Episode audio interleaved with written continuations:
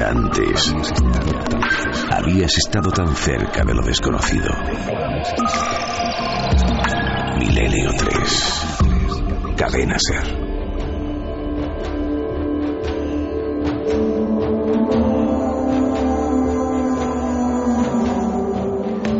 Aquí continuamos. Milenio 3 en la cadena SER, con el anuncio tan importante de Alerta 2012 7J. Y a partir de esta semana, siempre en todos los programas, información complementaria actualizada. Por cierto, que hemos escuchado los compañeros de los servicios informativos. Y yo quiero agradecerles siempre la disposición que tienen con nuestro programa. Los compañeros de la noche, los que escucháis en el boletín de noticias siempre, los que nos dan toda la información, hoy cargada de acontecimientos deportivos y extradeportivos, y que siempre tengo que decirlo, porque sí, eh, nos ayudan mucho en el programa Milenio 3. Cualquier favor, cualquier petición, cualquier gestión, están siempre ahí y eso tampoco es habitual. Así que yo quiero agradecerlo, porque somos todos una gran familia, la familia de la radio.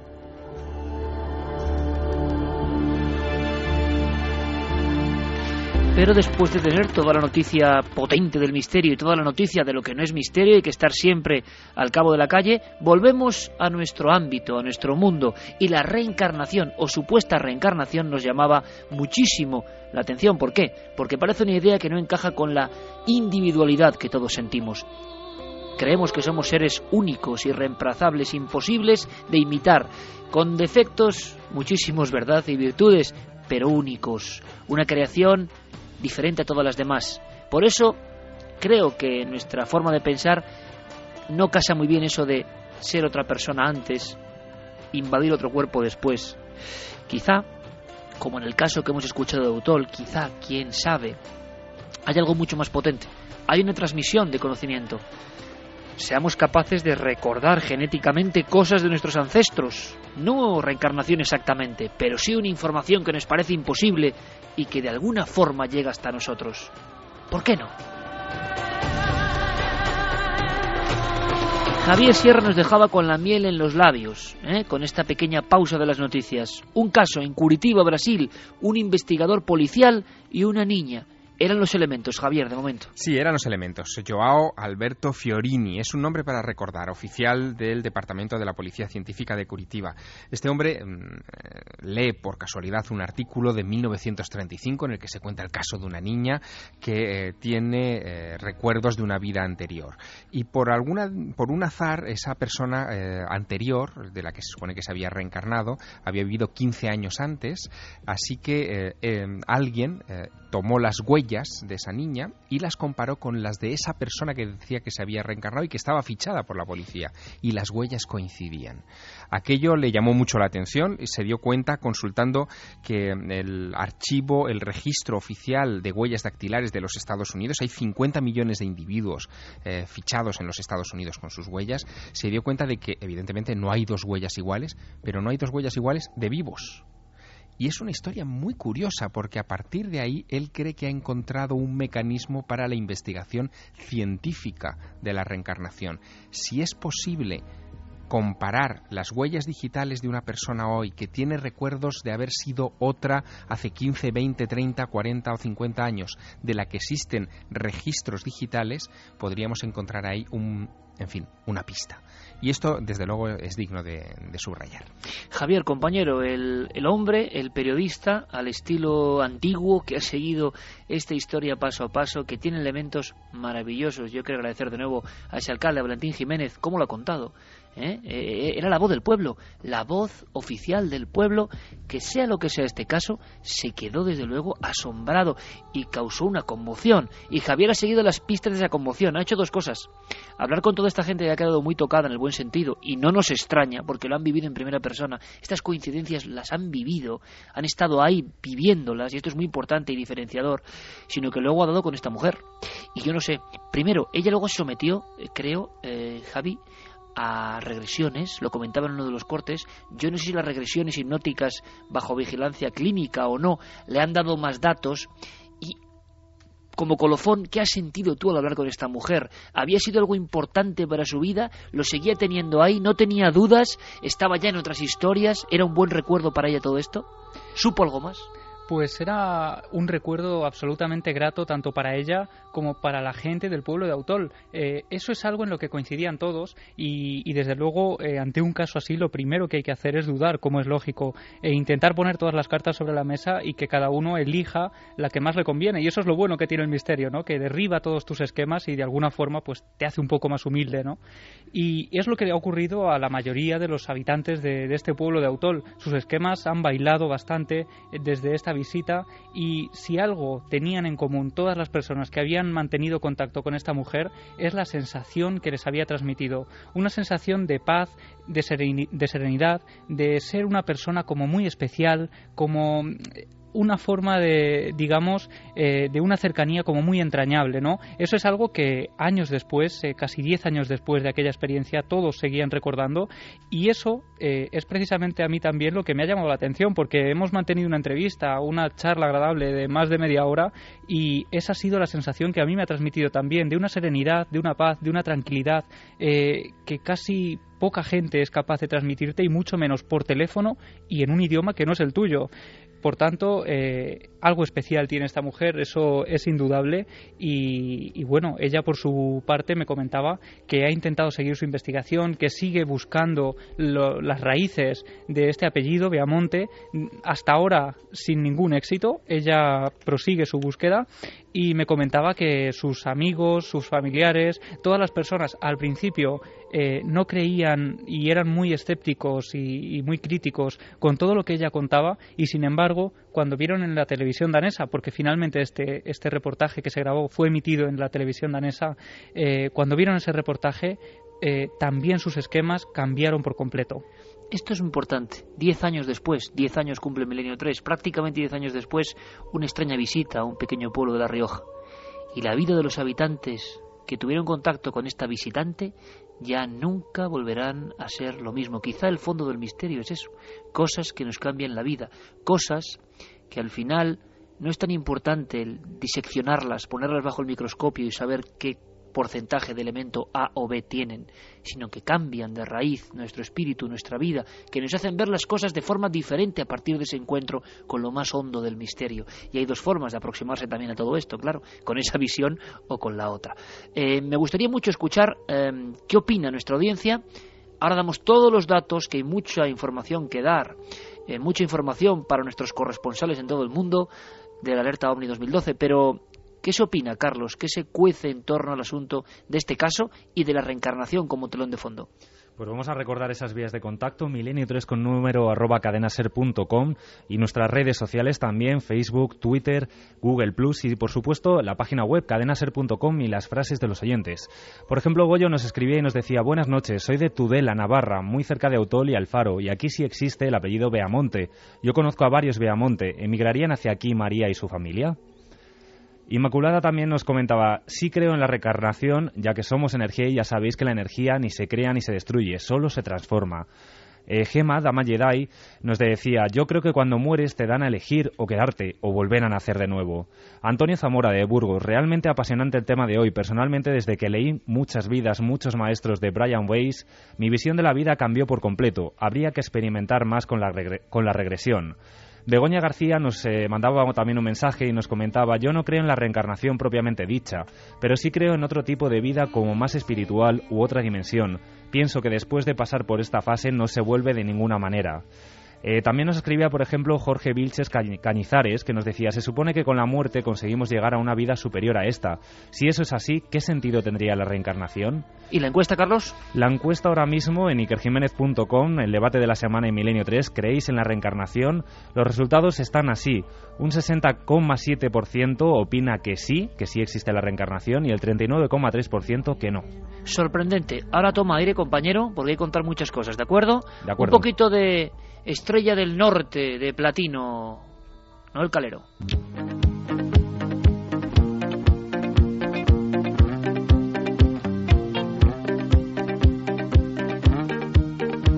Por cierto, que esto sonará, vaya si sonará, el 9 de junio, en horario especial, haremos algo, yo creo que muy divertido, edificante y mágico para todos y muchas músicas y ninguna, os aseguro por azar, se emitirán hacia las alturas en busca de una respuesta. Esta será una de ellas.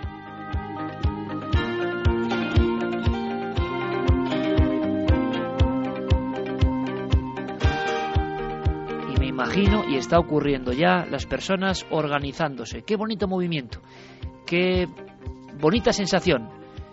Realmente un ejército pacífico de buscadores, cuya única bandera puede estar representada por el entusiasmo, la ilusión, el interés, la apertura de miras, el interés en el misterio, en lo que es no convencional. Personas, por lo tanto, especiales. Da igual, repito, la edad. Sabemos que hay gente muy, muy joven y muy veterana que nos siguen. Todos, en este caso, con un mismo son.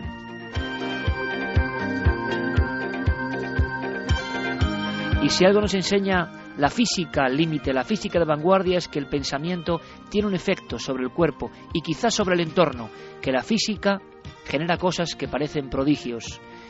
¿Qué es capaz de generar? ¿Qué fuerza puede crearse?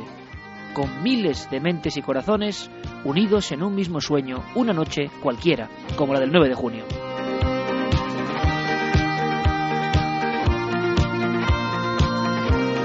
Algunos amigos nos preguntan, nos dicen, ¿y sale nublado, si hay nubes? ¿Y qué más da las nubes? Los ovnis, pues aseguro, aparecen con nubes o sin nubes. Los ovnis marcan de por vida, se vean o no. A veces simplemente seguir su estela modifica por completo una actitud vital. Os lo digo en primera persona.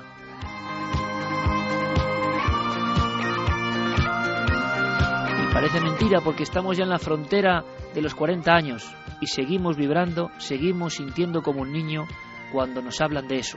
Vigilemos los cielos, cojamos provisiones, cojamos nuestros prismáticos, busquemos un buen lugar que puede ser un balcón. Yo he hecho alertas ovni en un balcón con una tienda de campaña. Y amigos, qué emoción. Es importante, es una joya, es único, es impagable volver a vivirlo.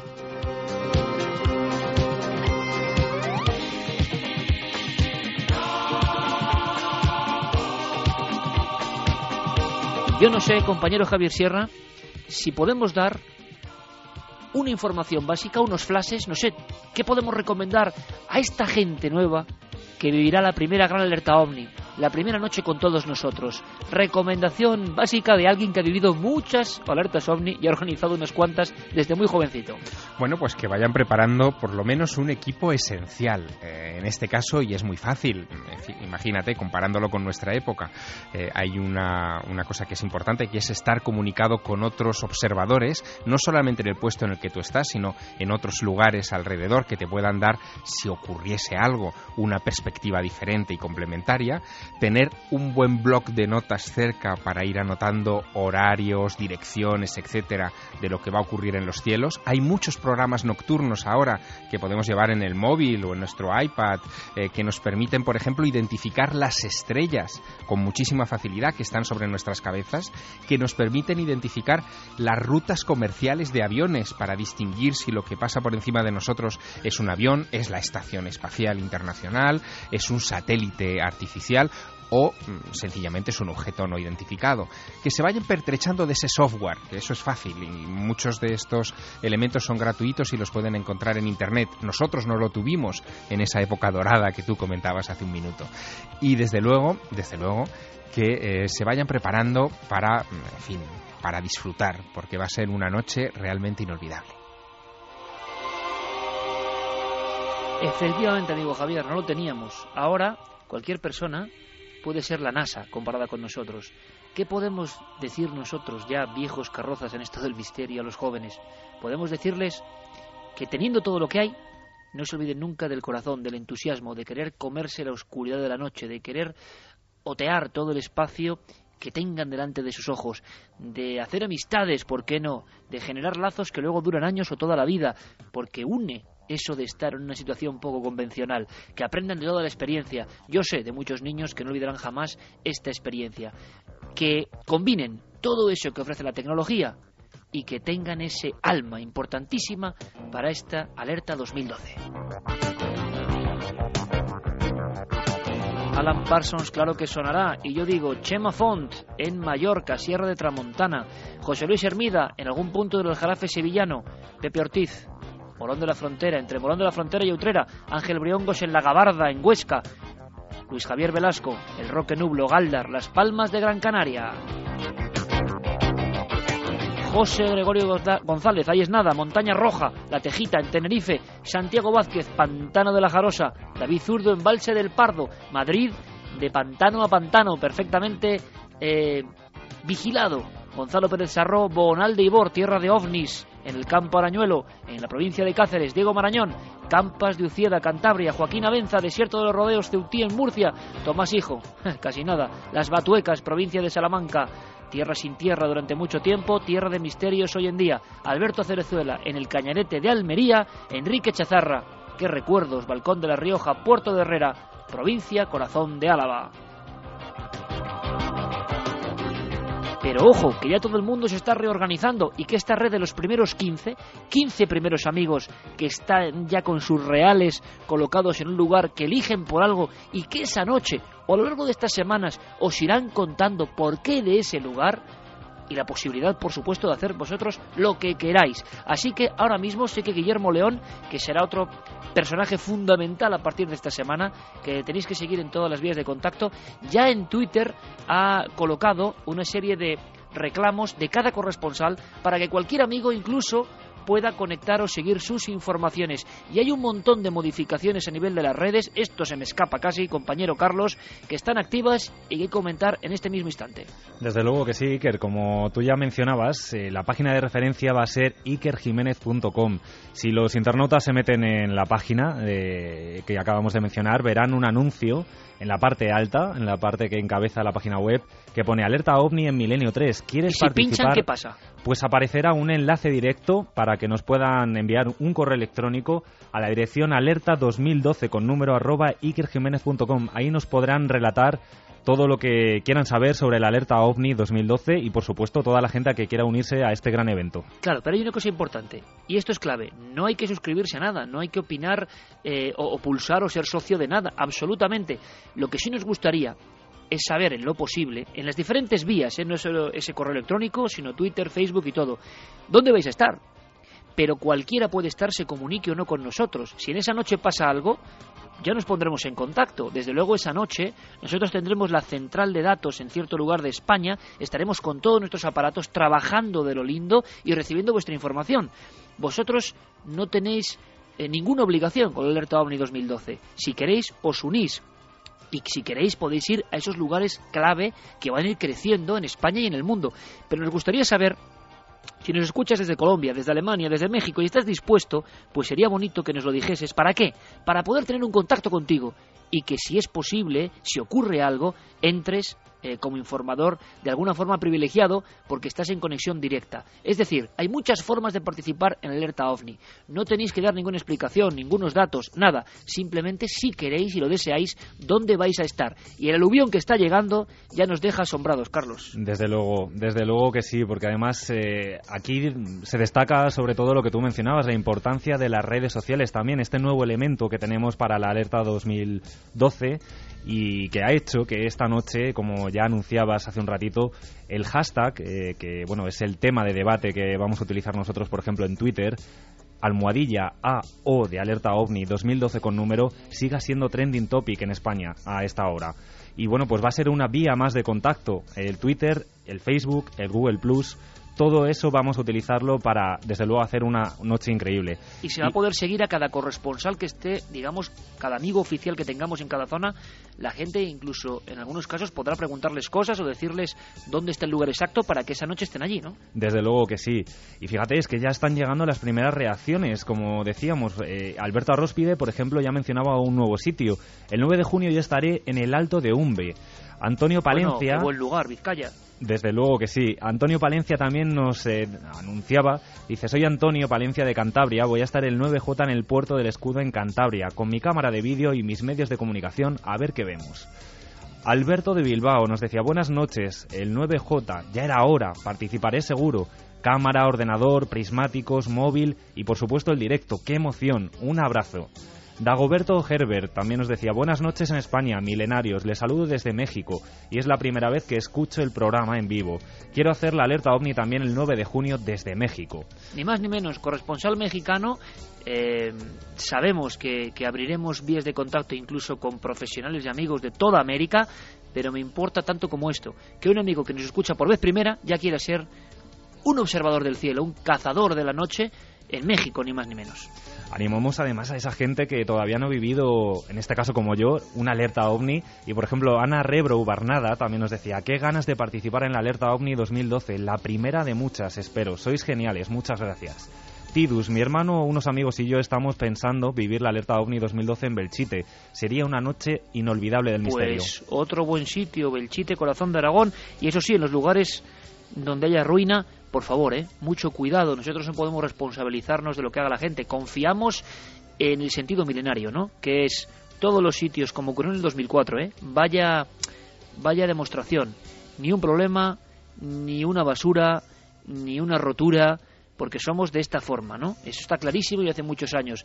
Por favor, si vais a lugares donde haya ruinas sean peligrosos, tened mucho cuidado, hacerlo siempre en esplanadas, en lugares diáfanos, hay que observar el cielo, no se trata de meterse en lugares tenebrosos ni mucho menos y tener cuidado, porque las eh, conglomeraciones y en lugares un poco eh, escabrosos a nivel de orografía, pues puede haber problemas. Todos nuestros corresponsales están eligiendo sitios de buena visibilidad y, eh, digámoslo así, pues eh, sencillos y sin peligro, porque esa Javier sería eh, otra clave, ¿no? Hay que elegir un buen sitio, ya no los que han elegido están eligiendo nuestros corresponsales, sino las personas que quieren reunirse y que por redes sociales vayan quedando entre ellas en sus quedadas personales, por favor, que no elijan lugares muy complicados, ¿no? Porque eso de noche, ya no por los ovnis, sino porque puede ser los nervios, la emoción, lo que sea, puede ser un contratiempo al final. Bueno, hay varias claves. Una, que eh, elijan también lugares con poca contaminación lumínica. Exacto. Ese es un punto importante, es decir, que de repente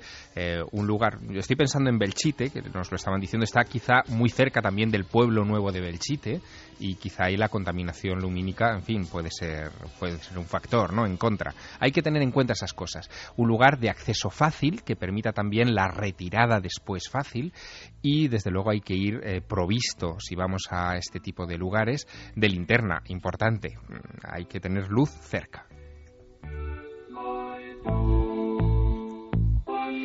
Y os vais a sorprender. Eh, ¿Quiénes van a trabajar en equipo? Pues muchísimas personas y algunas sorprendentes por sus oficios, por sus responsabilidades, algunas seguro que desde el anonimato, pero en las más altas instancias, os lo aseguro, y va a ser maravilloso. Más cosas, Carlos. Pues fíjate, yo creo que este mensaje, con este te vas a sentir muy identificado porque para el 9J contaremos con una nueva milenaria. María José nos escribía desde Palma y decía, mi primera hija, Rocío, habrá nacido ya para el 9J, así que con dos semanitas de vida la asomaré a la ventana para que empiece a ser parte de la familia de Milenio 3. ¡Qué genial!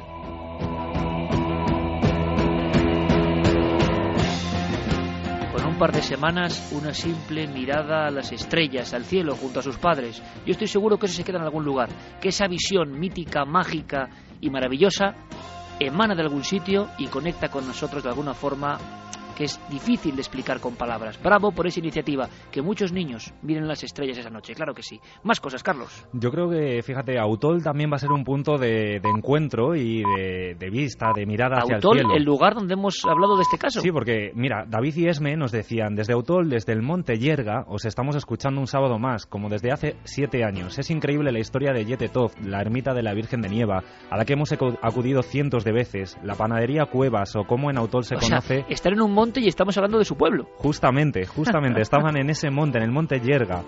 Y dice, oír a Iker y a Javi hablar de nuestro pueblo es algo muy especial para nosotros. Nos acompañáis cada sábado en pleno monte mirando al cielo. ¿Os acordáis de las sincronicidades junguianas, no? Esta es mayúscula, Javier. Desde luego, desde luego.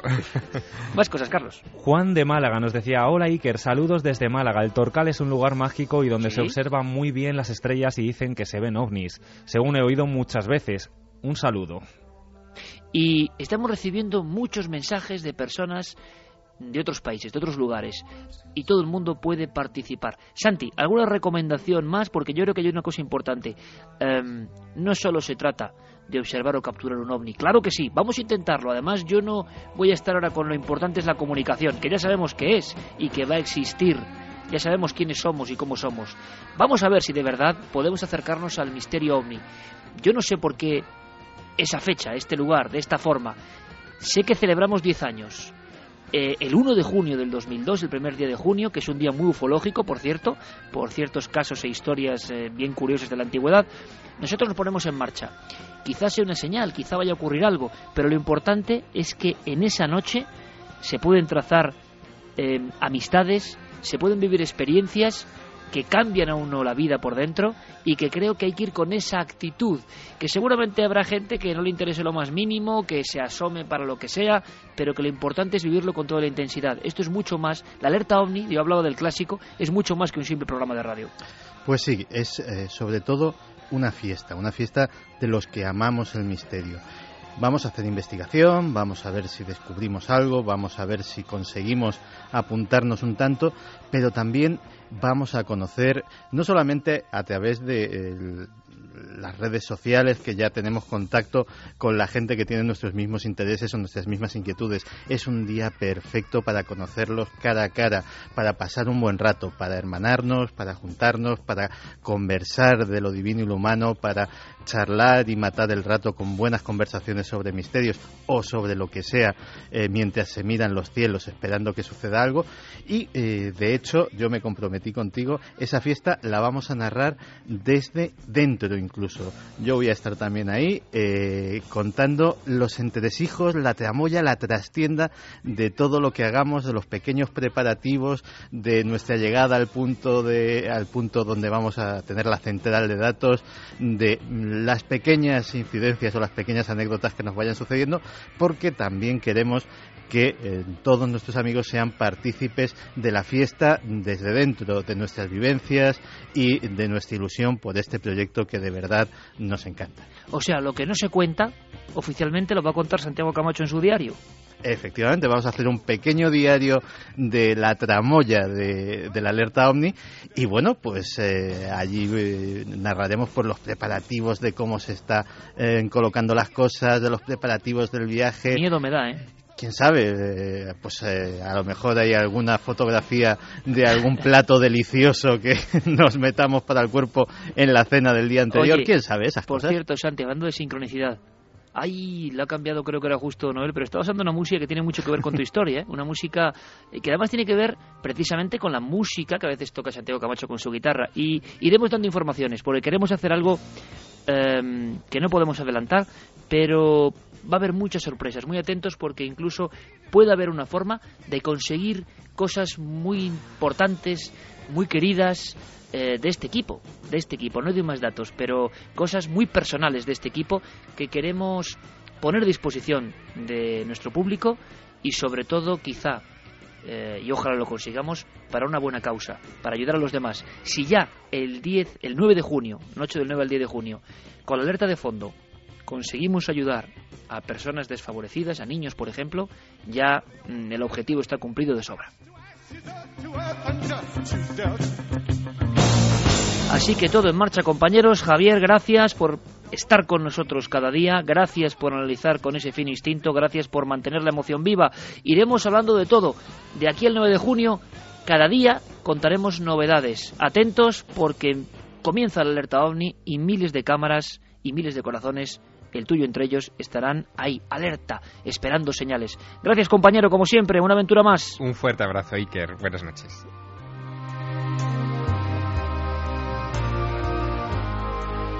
Javier Pérez Campos, eh, primer alerta OVNI, ¿qué vives, no? Así con intensidad. ¿O ya viviste la del 2004 con intensidad?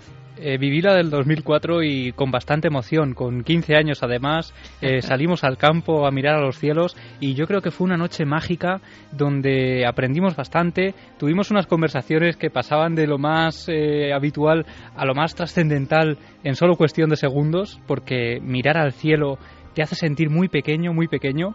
Y bueno, es una noche que yo sinceramente no he olvidado, no he olvidado las conversaciones, la gente con la que compartimos esos minutos, las experiencias, las cosas que vimos y que luego fuimos corroborando si eran extrañas o no. Y bueno, vivirla ahora desde dentro, pues es algo absolutamente emocionante y creo que con esto de las redes sociales nos vamos a sentir mucho más unidos todos los que formemos parte de ella. Con 15 años, Javier Pérez Campos estaba ahí siguiendo aquella experiencia en el 2004, alerta OVNI. Han pasado ocho años, ni más ni menos, y ahora lo hace desde dentro. Eh, pues yo creo que es un bonito detalle, una bonita historia. Claro que sí, vamos a vivirle con toda la intensidad. Compañero, hasta la próxima aventura. Nos ponemos en el engranaje. Tú estás en las máquinas, ¿eh? Eres como, hombre, iba a decir los carboneros del Titanic, no, porque mira lo que les pasa a los pobres. Pero estás ahí con toda la maquinaria. Fermín Agustí, Carlos Largo y Javier Pérez Campos, tres jóvenes valores que yo creo que van a demostrar una vez más lo que saben, su capacidad de trabajo, porque es una buena la que nos viene, pero qué, qué maravilla. A mí, de alguna forma, me dais envidia también, ¿no? Viviendo todo esto de esta forma. Y vamos a intentar estar todos a la altura que os merecéis. Un abrazo muy fuerte. Gracias, Iker, un abrazo. Y solo te digo que quizá desde ahí arriba estén ya respondiendo a nuestras llamadas. Tengo delante de mí un recorte de prensa del periódico Málaga Hoy, día 20 de abril de 2012, justamente ayer, y el titular eh, solo dice, ya están aquí. Eh, hablan en Málaga de ovnis. Bien, como vamos a hacer boletín ovni, vamos a estar contando de aquí al 9 de junio todo lo que pasa pues, y todo lo que pase. Os pido mucha atención. Cualquier persona con información, desde ya se tiene que poner a trabajar. Si hay algún ovni, si ha habido algún rumor de este tipo, porque los casos parece que renacen tenemos que tener información porque nuestros compañeros, algunos de ellos de forma móvil, estarán buscando esas huellas para quizá, ¿por qué no?, que una de las acampadas, quedadas o reuniones sea precisamente el lugar donde los no identificados han estado horas antes. ¿Por qué no? Vamos a perseguirlos con toda la intensidad. Ahí está ese recorte, ya están aquí. Eh, eso decía la revista Tiempo en el año 89 con el caso de Conil. Quizá en Conil, por supuesto en la playa de los Bateles, también haya gente, estoy seguro de ello. Javier, un abrazo, compañero. Un abrazo.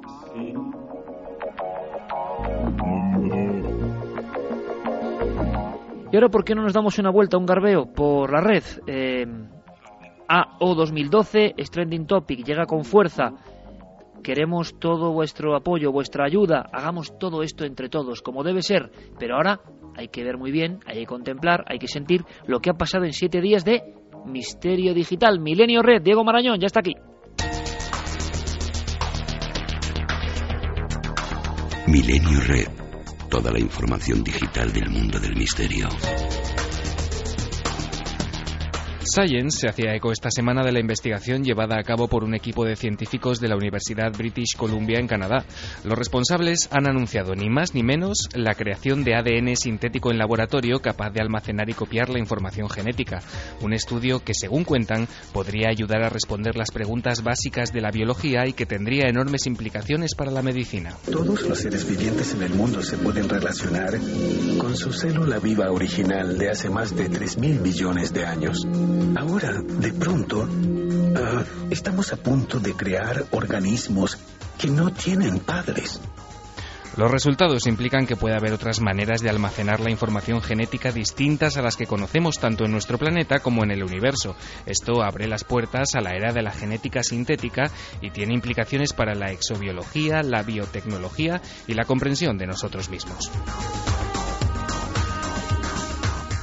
Todos conocemos ese cierto cosquilleo que se siente ante el miedo, pero existe una variante de la que somos rendidos admiradores en este programa y a la que hemos dedicado muchos momentos en Milenio 3. Hablamos del radioteatro, un maravilloso género artesanal y prácticamente en peligro de extinción que gracias a las nuevas tecnologías ha sabido encontrar también su hueco en la red.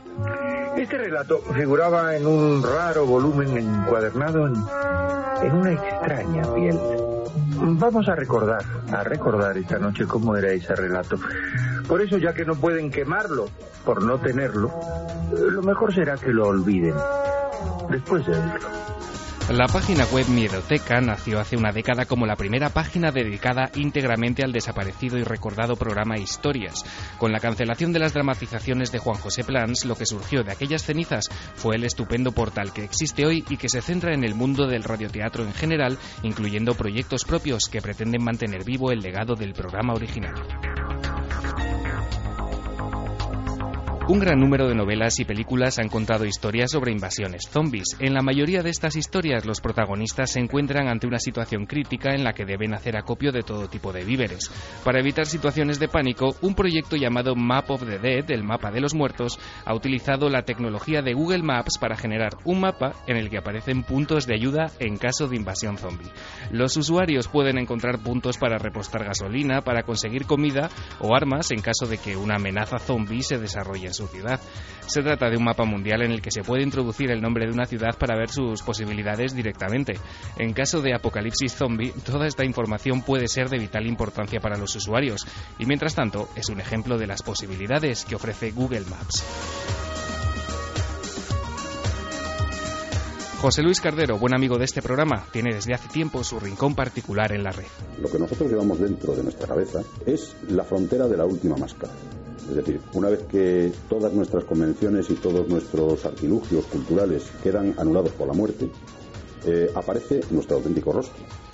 Además de doctor en Ciencias Políticas y Sociología por la Universidad Complutense de Madrid, este apasionado de la historia es especialista en antropología social y cultural.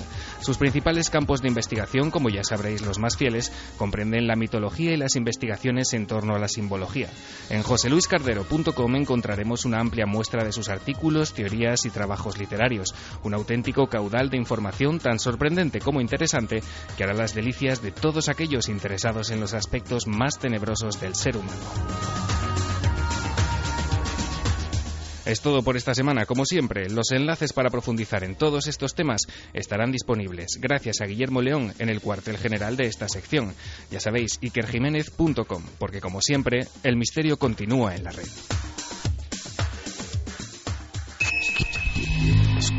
¿Quieres conocer la respuesta?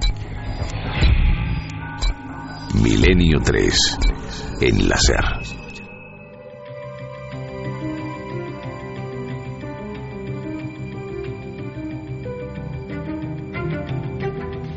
Un programa el de esta noche muy especial, muy vivido y todo, mm, claro, eh, envuelto de esa emoción, de esa emoción de empezar a hacer un trabajo. Eso está claro, eso va a seguir así hasta el 9J. Lo siento por aquellos quienes eh, no disfruten con el tema ovni, pero, pero es de ley, es de ley. Eh, me están llegando comunicaciones en Nazca, en Perú, gente que se está agrupando. Madre mía, madre mía, se me acaba de poner la carne de gallina y no sé cómo expresarlo. En Nazca, en Perú, en la noche, en esos desiertos, en las parameras dibujadas de Nazca, gente que se está agrupando, gente que se agrupa en Asturias, gente que se agrupa en Colombia, en Alemania, en un sinfín de lugares, gente que está quedando entre ellos para diferentes entornos, por ejemplo, montes. Vamos a intentar tener personas en todos los puntos más altos de este país y ojalá del mundo, en puntos altos, oteando el horizonte, como vigías de la noche de los ovnis. Vamos a intentarlo también en edificios, en los edificios más altos, más importantes, ahí habrá personas, pero qué maravilla cómo con libertad total las personas se agrupan y hacen sus propios pequeños grupos de cazadores de ovnis, con tecnología nunca soñada antes de ese 9J. Va a ser increíble, pero cuando a mí me llega un mensaje que me dice un buen grupo de personas, nos vamos en plena noche para acampar en Nazca, a mí de verdad se me sale el corazón. Ojalá, ojalá, ¿por qué no en Nazca llegue la primera señal?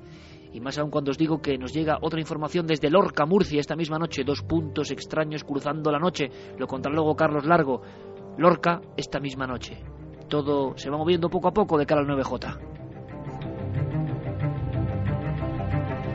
Pero antes de eso, aunque sea en una forma de conspiración flash, Santi, quiero que me cuentes algo que tiene que ver con Argentina. Semana muy movida, semana de muchísima tensión, que os voy a decir yo que no sepáis ya, entre España y Argentina. Y también, claro, en todo esto hay conspiración. Pues sí, vamos a aprovechar que las relaciones bilaterales entre nuestro país y la República Argentina están de máxima actualidad para recordar un incidente que ocurrió en 1982 y que no ha sido reconocido hasta 2003. Durante todos esos años estuvo completamente secreto, completamente desconocido, salvo para los pocos que participaron en él.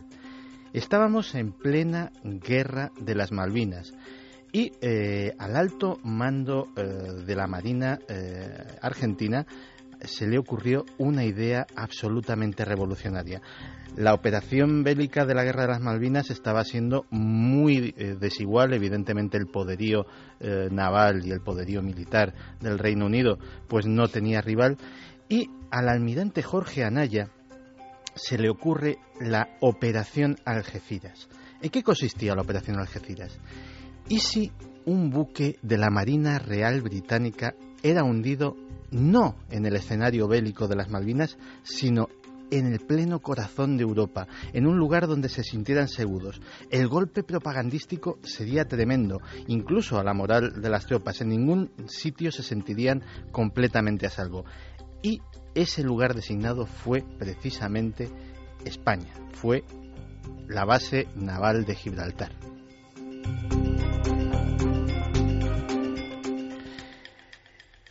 La operación no era ni mucho menos sencilla y el riesgo de ser descubiertos era bastante elevado.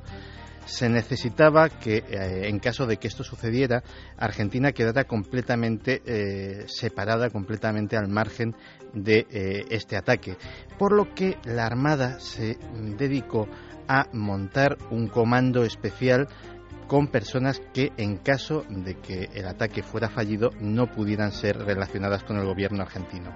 El almirante Anaya confió la planificación del operativo a eh, el contraalmirante Girling, que designó a su vez al, capitán de corbeta eh, Héctor Rosales, que era eh, pues experto en guerra submarina.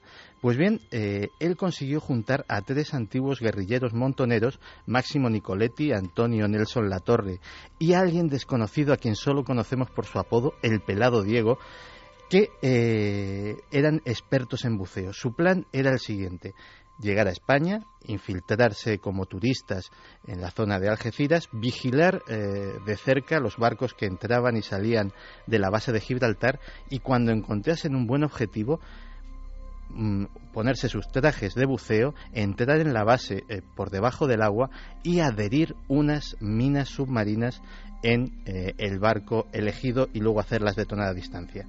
Parece ser que Máximo Nicoletti ya lo había hecho el 1 de noviembre de 1974, durante la presidencia de María Estela Martínez de Perón, en las proximidades de San Fernando, en el río Luján, colocó de esta forma una carga de explosivos en una embarcación deportiva propiedad del jefe de la Policía Federal Argentina, el comisario Alberto Villar.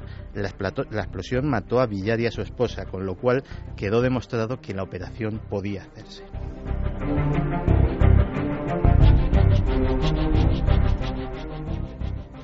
Llegaron así, eh, en mayo de 1982, tres hombres, dos de los montoneros más el oficial de enlace argentino, que eh, se hicieron pasar por turistas. Llevaban pasaportes falsos, habían entrado mm, por carretera desde Francia eh, y habían ido en avión hasta París y compraron eh, una eh, embarcación eh, inflable en un conocido gran almacén español, compraron también en tiendas de la zona los equipos de buceo y quedaba el detalle de los explosivos. tres minas submarinas de fabricación italiana con 25 kilos de explosivo cada una. Esas minas entraron a través de Madrid y a través de la Embajada Argentina por medio de valija diplomática.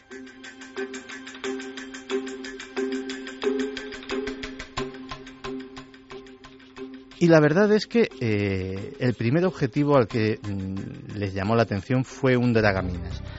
El oficial argentino mm, les dijo a los guerrilleros que no, que mejor esperarían un barco de mayor entidad. Pasaron los días y aquellos hombres que estaban constantemente en la playa eh, al lado de su Zodiac esperando que llegase el barco vieron pasar otro objetivo tentador. Era un buque cisterna. Se lo pensaron, pero finalmente desestimaron ese objetivo porque pensaron que los daños eh, a civiles y el desastre ecológico que podían haber organizado mm, levantarían muy poca simpatía hacia su causa y desde luego pues no serían eh, propagandísticamente hablando nada rentables. Así que esperaron que llegase algún destructor, un submarino nuclear o tal vez un portaaviones que se pusiera a tiro. La, la cosa fue que el 31 de mayo de 1982 el coche que conducían fue detenido por dos inspectores de la policía española. Resulta que eh, durante su estancia, durante ese mes en la zona de Algeciras, habían levantado toda clase de sospechas.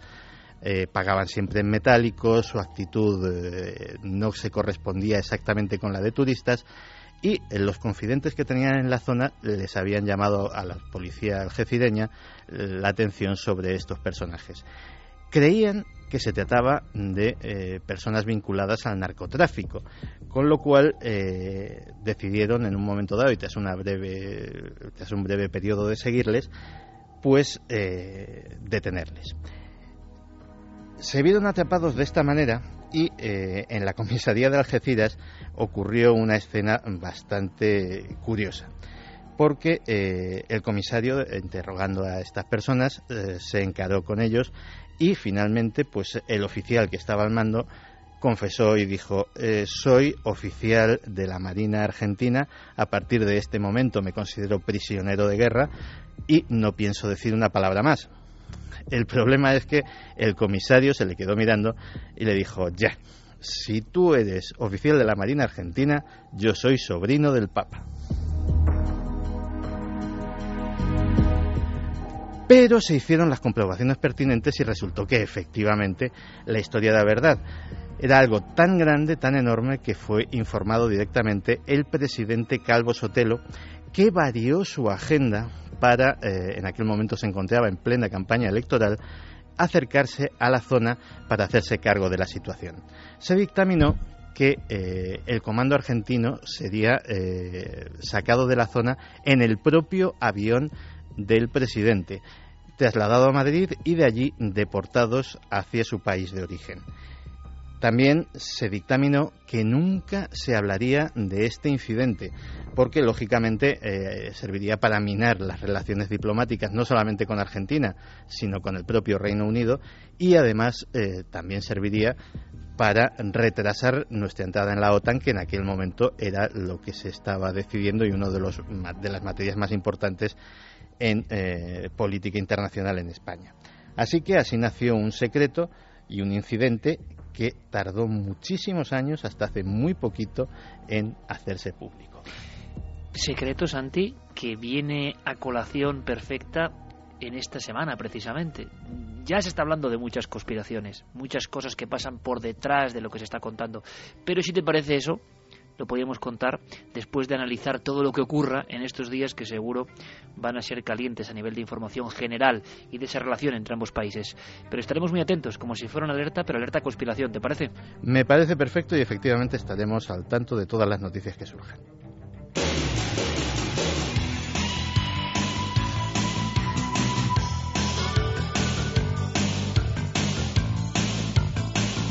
Tres y cincuenta y tres minutos. Eh, Carlos, compañero, eh, yo daba algunas pistas, algunos datos, así a vuela pluma, que están llegando, que emocionan por su singularidad. Eh, y volvemos a dar todas las vías de contacto, todas las personas tienen toda la información. La web de la cadena SER, eikerjiménez.com, transmitirán esa noche todo el evento desde nuestra central de datos y en conexión con todos vosotros, los que queráis, los que tengáis información, los que descubráis algo. La investigación y la información va a primar por encima de cualquier otra circunstancia. Lo que nos interesa es saber si hay ovnis esa noche en algún rincón de España, sobre todo, pero también de todo el mundo. Y estamos viendo sitios, sitios, sitios, lugares, enclaves que sabemos que van a estar con amigos milenarios, enclaves como los que siguen. Desde luego que sí, que recordamos ese eh, correo electrónico para todo el mundo que se quiera poner en contacto con nosotros, alerta 2012 con número arroba ikerjiménez.com y por supuesto las redes sociales Facebook, Twitter, Google Plus, el hashtag que mencionábamos AO, almohadilla AO de alerta OVNI 2012 con número. Y por ejemplo, Pablo Fábrega ya nos comentaba si para la alerta OVNI 2012 se forma grupo para ir al Monte Avantos, que arroba Nabel del Misterio nos avise y que todo el mundo que vaya que también le avise, por supuesto. Por ejemplo, vamos a coger este ejemplo. Nosotros queremos tener, por ejemplo, ejemplo, vaya, vaya, vaya redundancia, pero nosotros queremos tener incluso a testigos, testigos recientes que han vivido cosas y que estén de nuevo en el lugar donde las han vivido. Ha habido casos importantes, Monte Avantos, Sanlúcar de Barrameda, zona de Doñana, mm, zona de Córdoba, Em, zona del corazón de Córdoba, em, sabemos de informaciones no solo de aparición de luces, sino de extrañas figuras. Pues en algunos de estos lugares, queremos que los testigos revivan su experiencia. Quién sabe si eso es estar más cerca del misterio aún. Si, por ejemplo, hay gente que quiere ir a Bantos, que no quiere estar ni en el pantano de la Jarosa, ni en el pantano del embalse del Pardo, que no quiere estar en los lugares que hay en la Comunidad de Madrid, que quieren hacer su propia comitiva, y si son gente, bastante gente, yo creo que sería bueno, simplemente como sugerencia, que escribiesen esa vía de contacto, nos dijesen dónde iban a estar, quiénes son, o que haya un jefe de grupo, vamos a llamarlo así, pero amistosamente, con algún dato, para que si ocurre algo, nuestra información sea mucho más fluida y podamos intercambiar un vídeo, una imagen, una comunicación súper rápida a través de las redes y esa noche, por ejemplo, telefónicamente. Así que esa colaboración va a ser importante, sea uno el grupo o sobre todo si son varios y quieren organizar algo todavía más serio. Por ejemplo, en Lorca decían que se habían visto dos luces, Carlos, y es curioso, el despliegue que va a hacer en Ceutí Joaquín Avenza con su equipo del último peldaño, ya me lo comentaba el bueno de Joaquín, que es uno de los que estuvo en la primera gran alerta OVNI en el 79 y que sigue al pie del cañón, van a hacer un despliegue propio eh, con todo tipo de intercomunicación y corresponsales propios que se unen a nuestra alerta, que va a ser increíble. Así que dime, si quieres, simplemente lugares que están rebotando en las redes, lugares que van a estar con vigilancia. Simplemente los lugares. Vamos a ir viendo, Carlos. Pues eh, mira, por ejemplo, eh, también nos escribía otra sugerencia que nos hacía José Luis de Murcia, nos decía que podíamos acudir también a la manga del Mar Menor, observatorio ideal también nos comentaba. Eh, Víctor Sarsal también nos comentaba que por qué no hacer una alerta cada 5 minutos o 10, eh, porque cuantos más intentos, más resultados. También Jenny López nos decía que en La Coruña estará. Pedro Abeja en Aznalcóllar. Hombre, menudo lugar, eh, mítico de tema ovni. Seguramente José Luis Hermida ande muy cerca de, esos entornos y seguramente por el Jarafe sevillano esté uno de los reporteros móviles acudiendo a diferentes puntos donde vosotros estéis para saber cómo va la noche. Más lugares, Carlos. Roberto Galán desde Tánger, Marruecos. Iván López, La Cisterniga de Valladolid. Eh, Carlos Marín estará en La Pedriza, aquí en Madrid. Víctor en Soria, en el Monte Balonsadero. Hombre, Monte Balonsadero con una de las más inquietantes pinturas prehistóricas. Qué gran observatorio, qué gran lugar. Hablabas, por ejemplo, de sitios internacionales. Marcelo González en Buenos Aires, Argentina. Luis Gustavo Ortega en Lima, Perú. También Manhattan Tattoo va a estar en Georgia, en Estados Unidos. José Fernández en Sierra Nevada.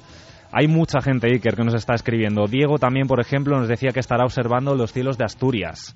En Asturias mucha gente y hablando de muchos montes, diferentes picos de Asturias que van a estar eh, perfectamente vigilados. En fin, esa es la historia y hoy es poner el primer ladrillo, que no es fácil. Las primeras informaciones ahora depende de vosotros, amigos, amigas de Milenio 3. Depende de vosotros, de vuestra capacidad de asociación, de vuestra solidaridad, porque solo hay una misión, otear los cielos, estar muy atentos con las cámaras y que ante cualquier señal, cualquier anomalía, podamos compartir la información. Hoy, en 2012, es posible. Podemos compartirla y compaginarla con el seguimiento de satélites que puede tener acceso a él, por ejemplo, Guillermo León desde una central fundamental en Sevilla. Podemos compararla con rutas de aviones que ahora se tienen. Es que todo esto era como un sueño.